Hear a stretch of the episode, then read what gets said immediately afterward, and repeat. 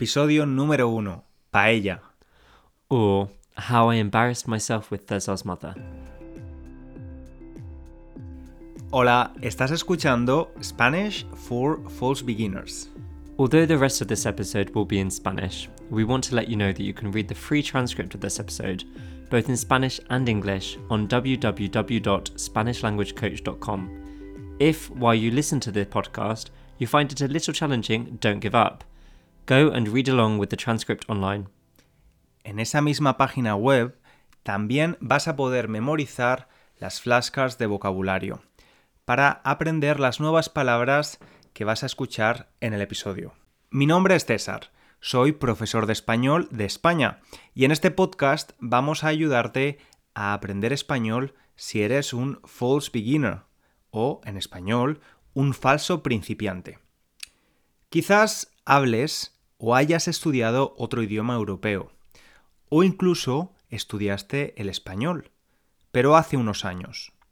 O quizás simplemente entiendes muy bien ya, pero el resultado es el mismo.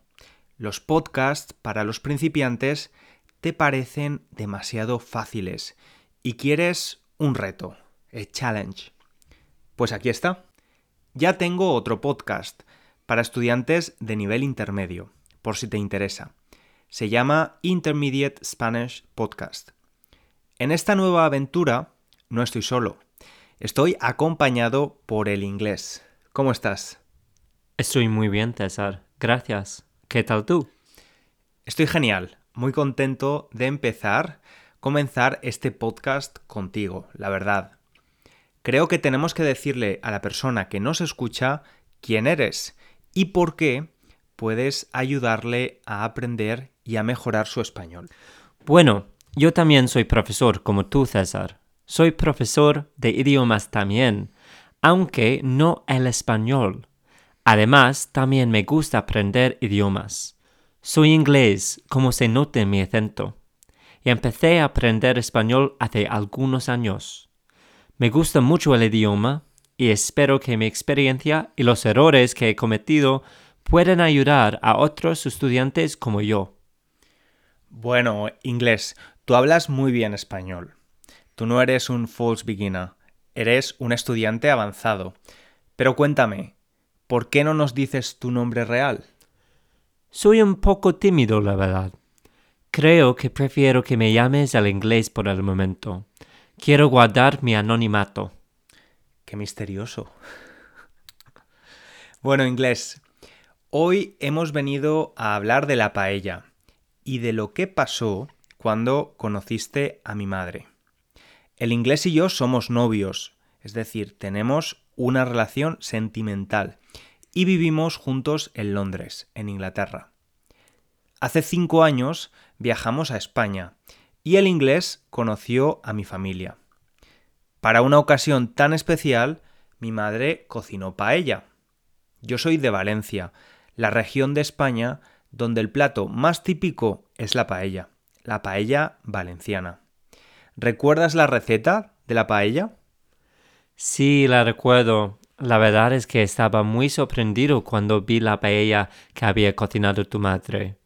En mi mente, la paella española era arroz con marisco. El marisco son los animales que comemos del mar. Pero esa paella que vi en la mesa era algo muy diferente. Muchas personas se sorprenden cuando descubren la receta original de la paella, la receta tradicional. Cuéntanos, ¿qué llevaba la paella? ¿Qué ingredientes llevaba? Lo que más me impactó fueron los caracoles, o como dicen los franceses, los escargots. Nunca pensé que iba a encontrar caracoles en una paella. Yo tengo que decir que nunca los he probado, nunca los he comido con la paella la idea me parecía un poco repugnante. Es un animal muy viscoso. Ah. Ahora no como ningún animal porque soy vegano, es decir, no como nada de origen animal. ¿Por qué los veganos siempre tenéis que decir que sois veganos, César? Qué tonto eres. Bueno, ¿hay algo más de la receta que te llamó la atención, que te sorprendió? Por supuesto. también aluciné cuando tu madre me dijo que había tres tipos de carne en la paella. Pollo, which is chicken, conejo, rabbit, y pato, which is duck. El conejo es otro animal que nunca he comido, que nunca he probado. A los españoles les gusta mucho. ¿Es frecuente comerlo en Reino Unido? Creo que puedes encontrarlo en alguna tienda especializada, pero definitivamente no es frecuente comerlo. No lo vas a encontrar en Tesco Express, por ejemplo. Ok, vale. Y bueno, ese día en el que conociste a mi familia, no solo aprendiste sobre la receta original de la paella, sino que también aprendiste una regla o una norma no escrita sobre la cultura española, ¿verdad? Así es. ¿Qué pasó? Bueno, básicamente comí mucho, demasiado. Tu madre me sirvió un plato de paella muy grande. Lo comí y lo terminé como un buen inglés educado. Lo comí todo. Ella, naturalmente, me preguntó si me había gustado y dije que sí. Me preguntó si quería más cantidad de paella y yo no sabía qué decir. Pero si estabas lleno, tenías que haber dicho que no, que no querías mucho más, que habías comido suficiente y que estabas lleno. Cuando queremos pedir algo a alguien y ser educados, podemos usar la fórmula podrías más un verbo. Por ejemplo, podrías ponerme o servirme un poquito más de comida. No mucho, por favor. O podrías pasarme el pan, por favor. O podrías decirme dónde está esa calle, por favor. Lo sé, bueno, lo sé ahora, pero en ese momento no quería parecer mal educado. Fue la primera vez que veía a tu madre. Pensaba que decir no a su oferta era mal educado y quería gustarle a tu madre. Así que dije que sí, y ella me sirvió otro plato entero, y lo terminé. Y en ese momento me empezaba a doler el estómago. Y ella me preguntó otra vez si quería más. Ay, Dios mío. ¿Y qué dijiste? Pues le dije que sí, pero obviamente dije que solo quería un poco más, que solo tenía espacio para un poquito más y de nuevo me sirvió otro plato. Yo estaba muy, muy, muy lleno, así que tuve que decir que no. Estaba muy lleno, iba a explotar. bueno, ahora ya lo sabes, pero España tiene una cultura bastante directa. Los británicos habláis de una forma más indirecta, pero los españoles no. Está bien si dices que no quieres comer más, porque en caso contrario van a continuar ofreciéndote comida, como ya sabes. Yo soy muy español en ese aspecto.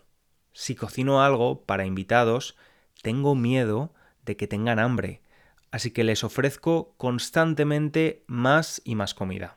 Sí, estoy de acuerdo. Ya he aprendido mi lección. Por cierto, by the way, por cierto, Hablando de esto, me he acordado de lo que hay que hacer en China con la comida. Viví en China unos meses y aparentemente es de buena educación dejar en el plato un poco de comida. Es un signo de que primero estás lleno de comida, no puedes comer más, te han dado suficiente comida y por otro lado de que te ha gustado la comida porque la has comido casi toda. Interesante. No lo sabía. Quizás en otro episodio nos puedes hablar de tus experiencias en China aprendiendo el chino. Pues sí, me encantaría. Es una muy buena idea. Ahora tenemos que despedirnos, decir adiós. Sí, esperamos que te haya gustado este primer episodio de podcast de Spanish for False Beginners. Nos escuchamos en el próximo episodio. Recuerda que puedes leer las transcripciones y usar las flashcards de vocabulario de los episodios en www.spanishlanguagecoach.com. Si te ha gustado el episodio, puedes dejar un comentario o unas estrellas en tu plataforma de podcast. Muchas gracias y un abrazo grande. Un abrazo. Hasta el próximo episodio.